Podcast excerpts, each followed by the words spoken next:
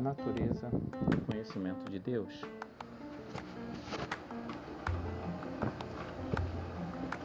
Me propus a discorrer sobre a natureza do conhecimento humano a respeito de Deus. Um caminho que é inverso ao do criacionismo, onde obviamente Deus cria o homem.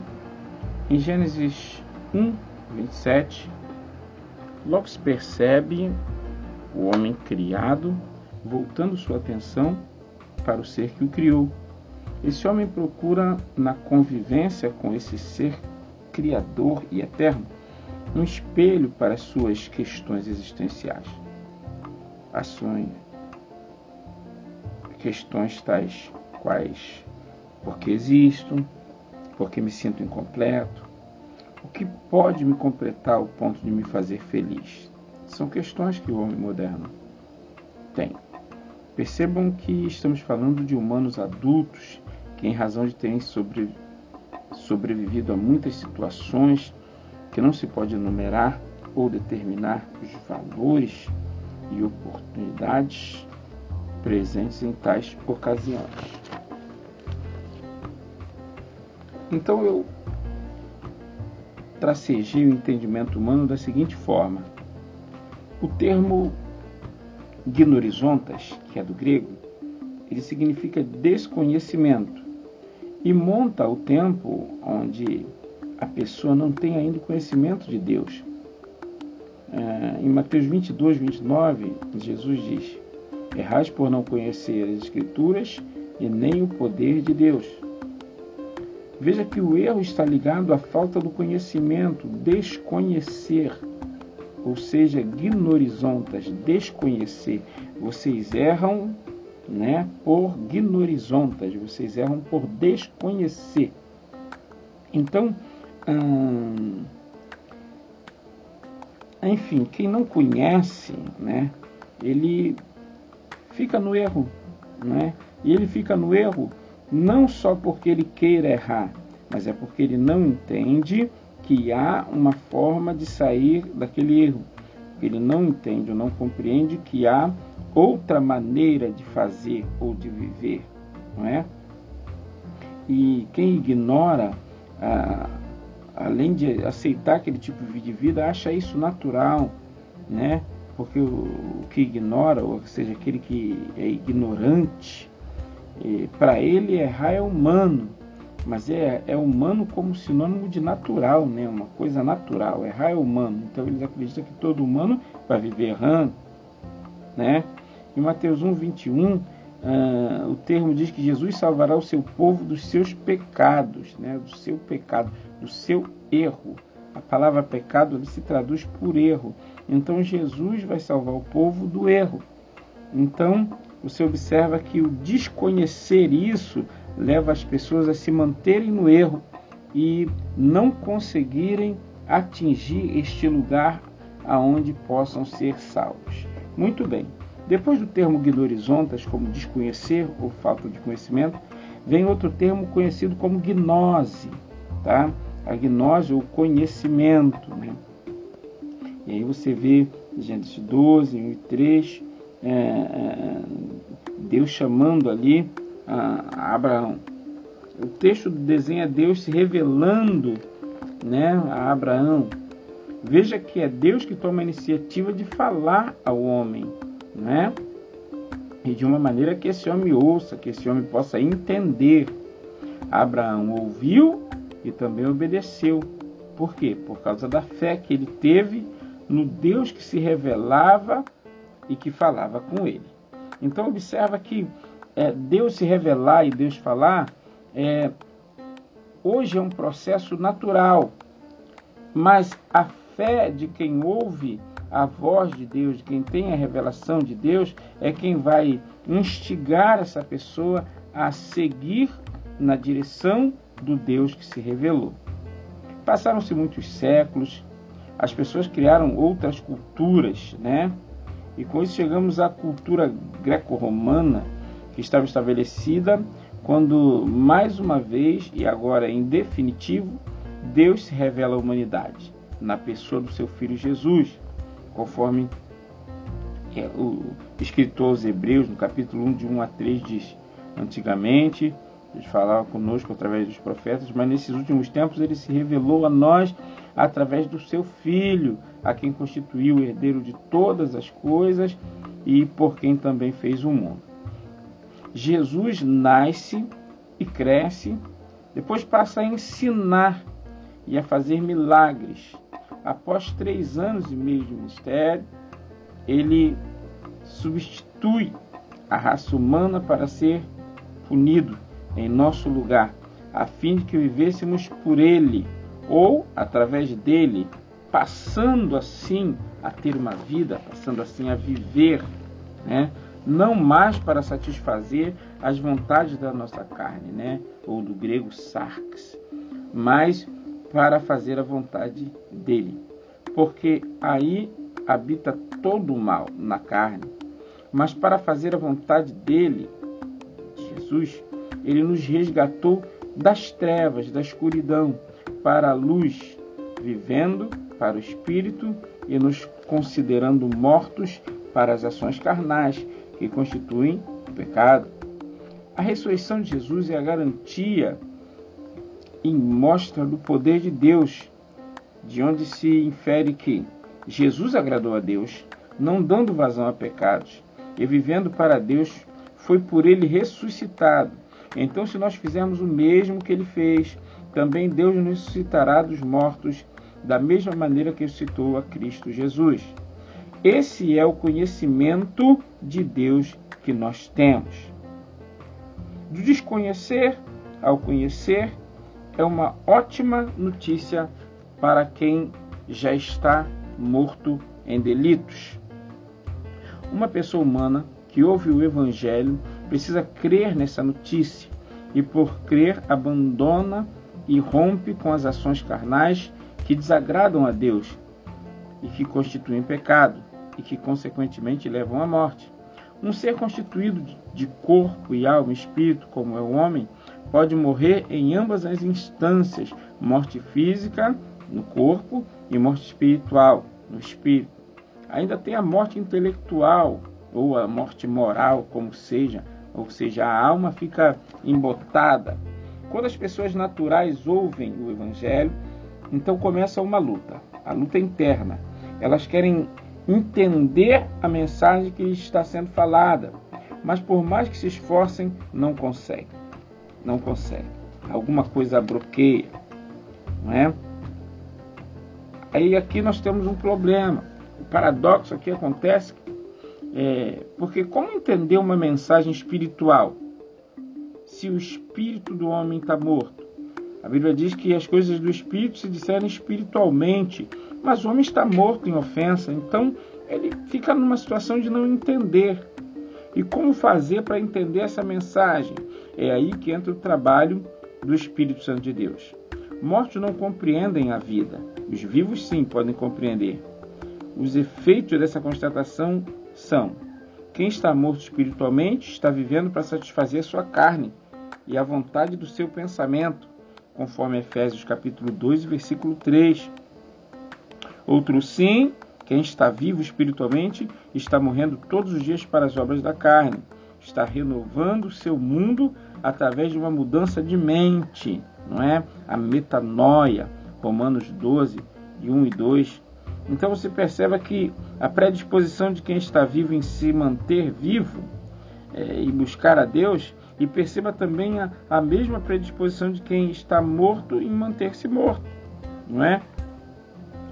A importância de ser vivificado em espírito é que sem isso não haverá necessária compreensão no âmbito interno. Por isso, 1 Coríntios 2,14 diz que ele nos vivificou viu? Estávamos mortos e ele nos vivificou, ele nos deu vida. Porque por essa vida, assim com o espírito vivo, aí há uma necessária compreensão no âmbito interno. A luta cessa, por quê? Porque agora o espírito que foi ah, colocado vivo está recebendo de Deus essas informações. Sem isso, a compreensão será apenas no intelecto carnal, viu? E o homem natural não pode compreender as coisas do espírito, né? 1 de Coríntios 2,14, que vai dizer sobre é, ser vivificado. Uma pessoa que não foi acessada, não foi ativada, não foi vivificada pelo Espírito, não vai entender a situação, porque ele parece uma loucura, não é? Uma vez que só o que é carnal, finito e mortal, o que é material, é que são as coisas que o ser humano morto, caído, pode acessar. O mundo espiritual ainda lhe está fechado, lhe parece loucura alguém morrer e ressuscitar, viver para Deus e abrir mão dos desejos carnais com a finalidade de agradar a Deus em tudo que faz. Isso parece loucura hum, para o homem natural, né? Mas hoje nós verificamos que algumas pessoas ouvem a mensagem do Evangelho, mas não compreendem com o espírito, né? mas sim com o entendimento humano, um entendimento natural. Dessa forma, ela classifica a mensagem do Evangelho como uma loucura, ou seja, os crentes falam coisa com coisa, são loucos, né? não dá para entender nada do que eles falam. Veja o entendimento humano, carnal e desprovido do espiritual renascido, desprovido do toque de Deus. Né? Então, é, começa um, um, um, ciclo de retorno à razão científica. A pessoa quer é, entender e ela quer que se explique aquilo de uma forma que faça sentido na, no seu uh, intelecto humano e não no seu intelecto espiritual, né? Ou seja, consiste em que se não posso tocar, se eu não posso ver, se eu não posso estudar pelo modo científico, que é o de observação, então isso deve ser rejeitado, né? Essa é a mentalidade uh, até mesmo acadêmica, não é verdade? Mas aquilo que de Deus se pode conhecer é conhecido porque Deus manifestou isso ao homem. Mas a manifestação do conhecimento de Deus ao homem, segundo Romanos capítulo 1, ele não se dá na área ah, do conhecimento necessariamente científico, mas sim empírico, dentro da alma, dentro do espírito, aquilo que está relacionado ao espírito humano. As coisas espirituais se comprovam espiritualmente e não cientificamente. É, Deus não se mostrou ao homem através da ciência, não foi a ciência que manifestou a revelação de Deus. O nosso Deus se manifestou através do seu Filho Jesus Cristo. E isso ele fez para que nós o acessássemos pela fé e não pela ciência. Porque não é a ciência que salva, mas pela graça de Deus nós somos salvos. Mas isso é mediante a fé. E essa fé não vem de nós, mas ela é uma dádiva, ela é um dom que Deus nos dá. Logo, a ciência se identifica com o físico, com aquilo tangível que se pode tocar, o concreto.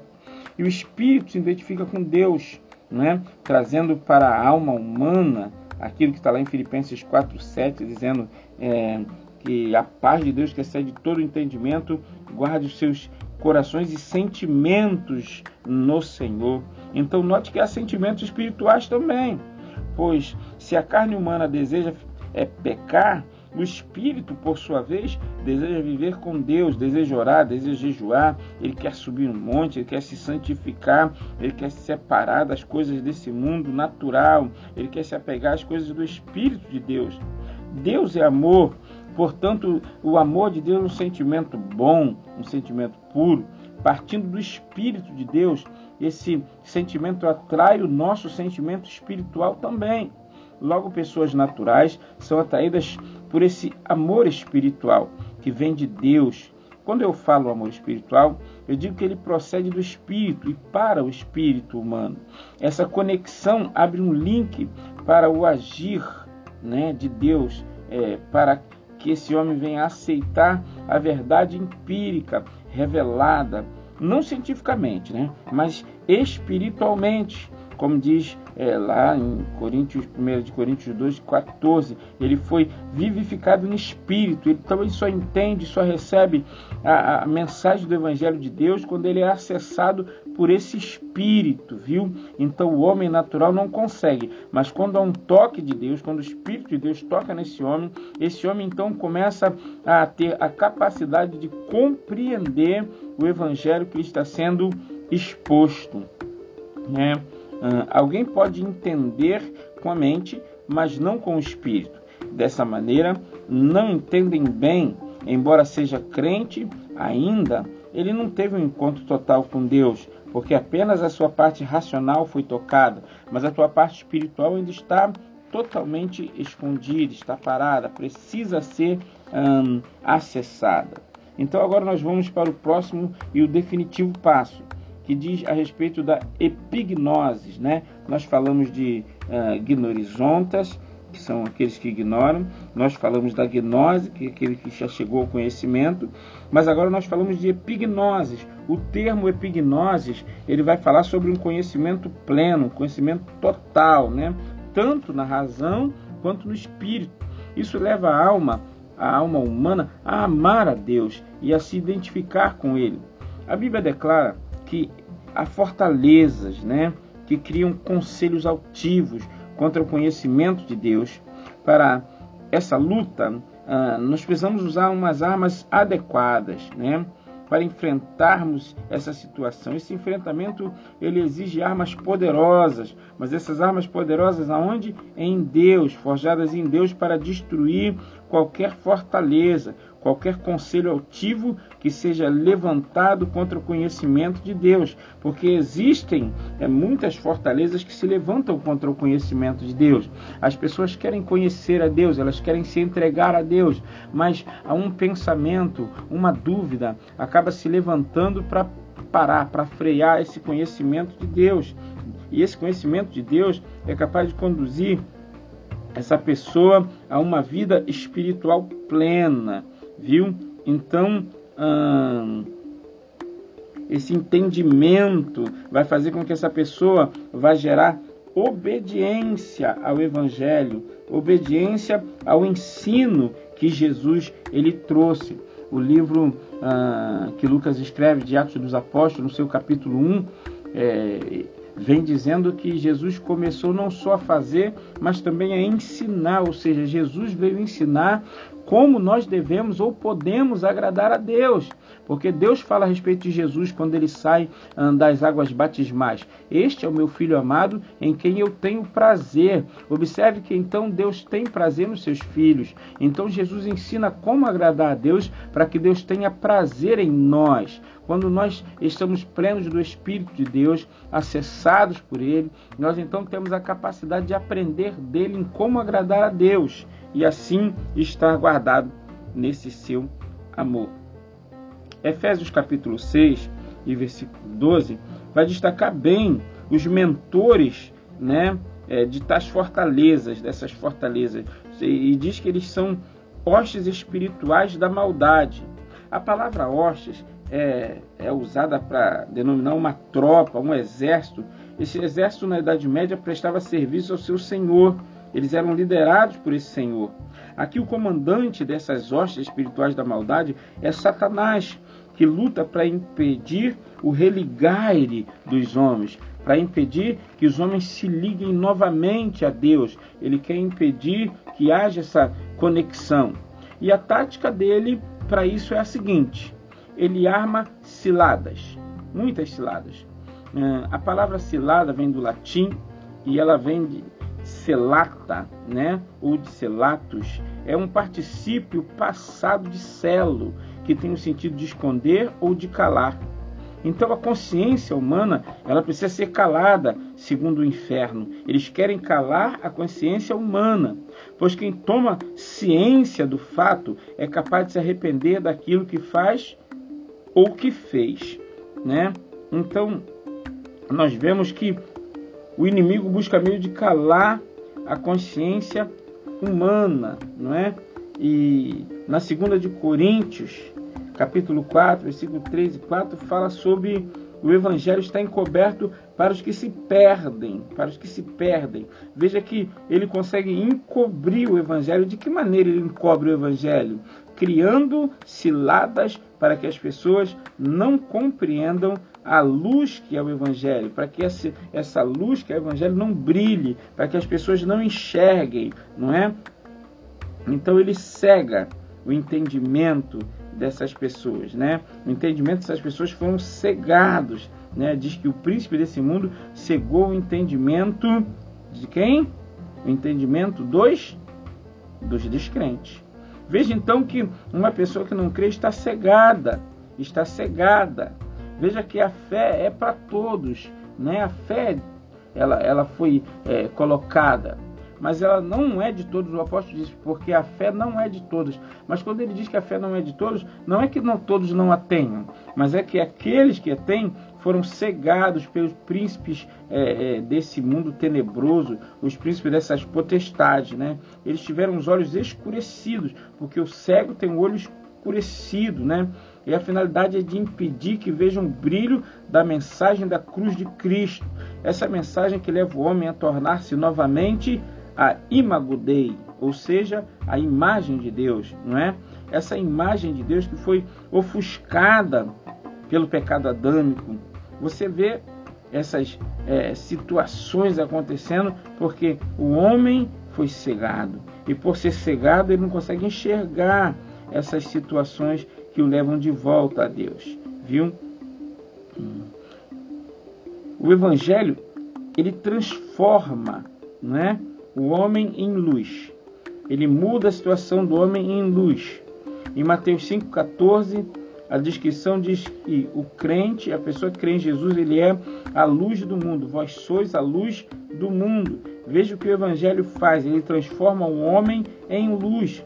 O homem que estava cego, quando recebe o Evangelho, ele é iluminado. Essa iluminescência torna esse homem alguém para quem o mundo vai olhar. Quando diz vós sois a luz do mundo, quer dizer que o mundo olha para esse homem. Esse brilho que essa pessoa tem faz com que ah, as outras pessoas olhem para ela e, por olharem para ela, também encontrem a luz, também encontrem uma saída. Então o maligno tenta obscurecer esse mundo para que não vejam o brilho que está em mim, o brilho que está em você, não é? Mas quem não obedece ao Evangelho ainda está em trevas e, portanto, ainda está cego. Não é? Nós vemos que ah, em Lucas 18, 41, ah, um cego vai dizer é, para Jesus: Senhor, eu quero ver. Né? O cego ele queria ver. Então a resposta de Jesus é: Veja, não é? a tua fé, a tua crença te salvou, é ela que te salva. O problema com essa cilada do maligno é exatamente essa. Ainda que ele venha escurecer ou obscurecer o entendimento das pessoas, essa pessoa ainda continua com desejo de enxergar. O cego disse para Jesus: Eu quero ver.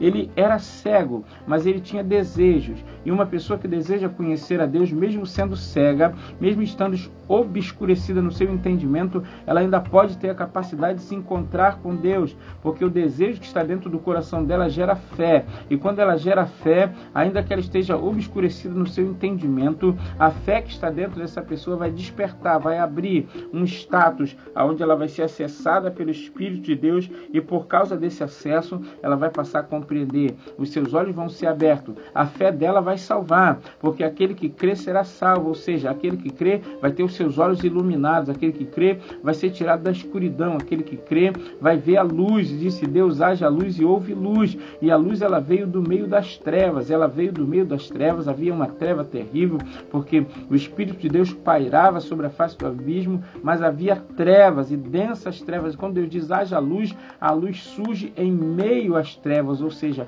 ainda que alguém esteja obscurecido, o poder de Deus, que é o Evangelho, vai fazer com que uma luz brilhe, e essa luz é o Evangelho da graça de Deus, trazendo vida nova através do Espírito Santo de Deus. Bom, tendo desejo de ver, o cego viu.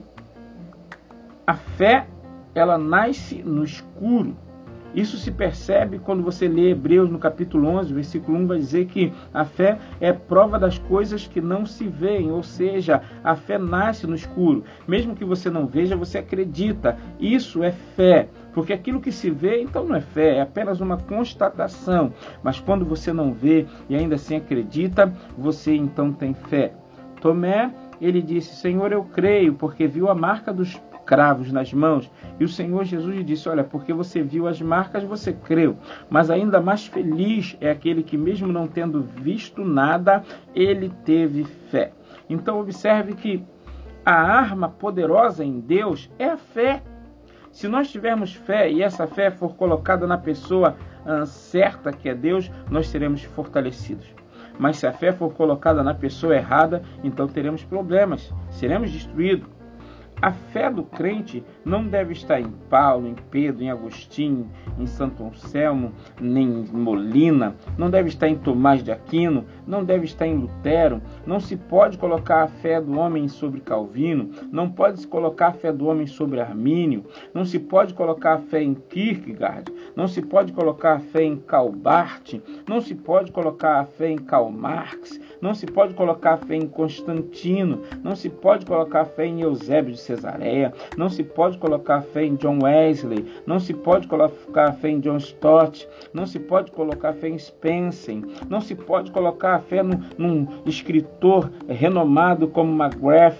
Não, não se pode colocar a fé em Augustus de Nicodemos, não se pode colocar a fé até mesmo em ícones conhecidos mundialmente, famosos, como pastores que aparecem na mídia trazendo coisas. Não, a nossa fé ela tem que estar fundamentada em Deus. Em Deus faremos proezas.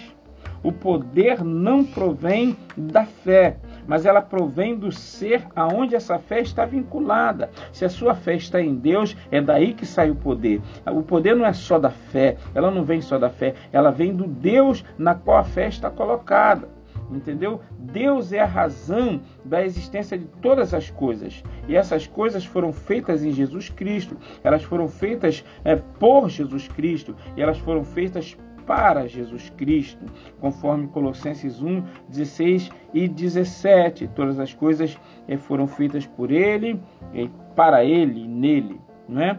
O capítulo 6 do livro dos Efésios vai falar sobre a maior força existente, o escritor diz: Fortalecei-vos no Senhor e na força do seu poder. Isso ele diz no versículo 10. Então, a tradução original, conforme a família 35, né, hebraico, do, do grego, é, citado, muita família 35 é bem citada pelo professor Xavier, do canal Teodidatas, né? A, a expressão poder, a palavra poder, é traduzida por dunamis ou dinamis. E essa é, é, dunamis, essa dinamis, ela é força, é poder, ela é energia constante, ela é radical da palavra dinamite, ela é radical é, da palavra dínamo. Essa palavra aparece na Bíblia cerca de 1672 vezes, sendo 1552 no Antigo Testamento e apenas 120 no Novo Testamento. Em Romanos, no capítulo 1, no versículo 16, o apóstolo afirma que o Evangelho é o poder de Deus para salvar todo aquele que crê. Perceba então que o poder de Deus é colocado no Evangelho. Então, se você crê, a sua fé está em Deus, essa sua fé em Deus vai fazer com que você seja então colocado no Evangelho. Não se pode dizer que tem fé em Deus sem ser apresentado ao Evangelho.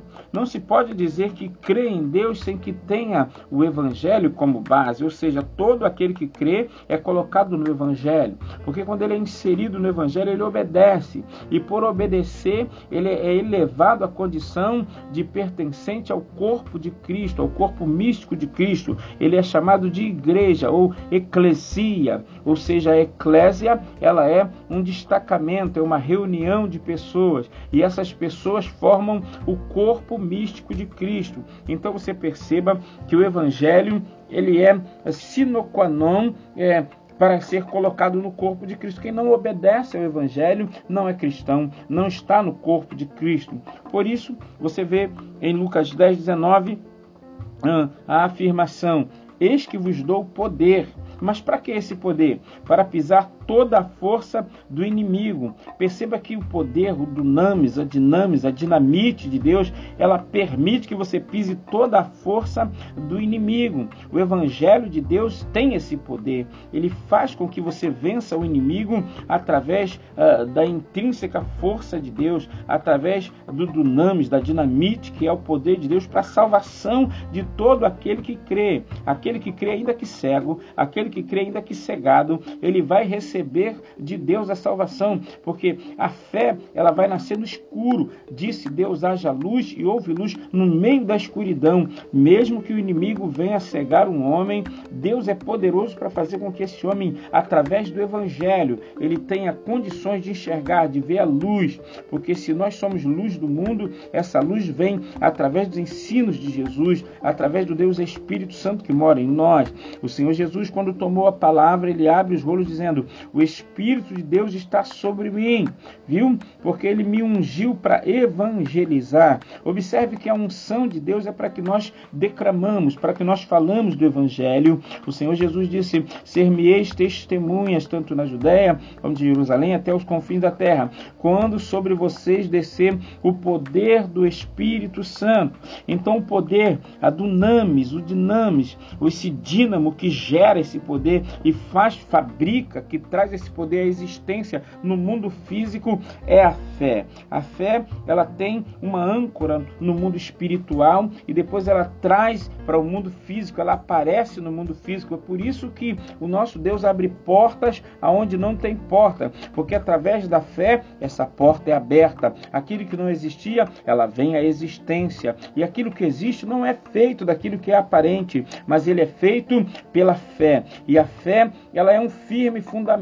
e a palavra firme fundamento se traduz por alicerce. E alicerce é uma base. A fé é a base.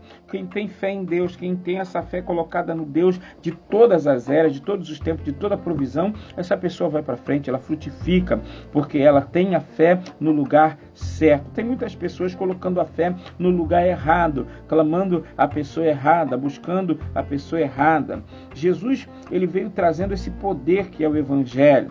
Na primeira de João, capítulo 3, versículo 8, diz que o Senhor se manifestou para desfazer as obras do diabo. Então perceba que o poder que está em Cristo, o poder que o evangelho tem, é um poder que desfaz as obras do diabo. Então se o diabo cega o entendimento dos humanos, a pregação do Evangelho vai fazer com que esse é, entendimento seja renovado, vai fazer com que o espírito do homem seja despertado, para que esse homem possa ser recriado novamente, para que ele possa receber as instruções de Deus e ser novamente colocado como imagem de Deus. O diabo faz e o Evangelho desfaz. Se você foi vítima da ação maligna, se o seu casamento foi desfeito, Deus vai refazer a sua vida emocional. Se o seu emprego foi atacado pelo mal, é? Deus hoje ele abre portas pela fé. Você está é, passando por uma situação onde está caído nas drogas, a sua família ruiu. Deus hoje está desfazendo a obra do mal. Sim, o pecado engana e aprisiona o homem, mas Deus dá liberdade aos cativos, ele tira das trevas, ele transporta para o reino do Filho do seu amor. Você se afastou da igreja de Deus? Sim, mas hoje o Deus da igreja veio ao teu encontro. Ele veio buscar e veio salvar aquele que se havia perdido. E se você se havia perdido hoje, considere-se encontrado por esse Deus maravilhoso. Então você saia do lugar onde você está, esse lugar de trevas, e venha receber luz ao encontrar-se com o Evangelho do Seu Jesus Cristo. Receba renovo de Deus e nasça de novo. É, nasça do Espírito e nasça da água. É o que Deus tem para você em nome de Jesus Cristo.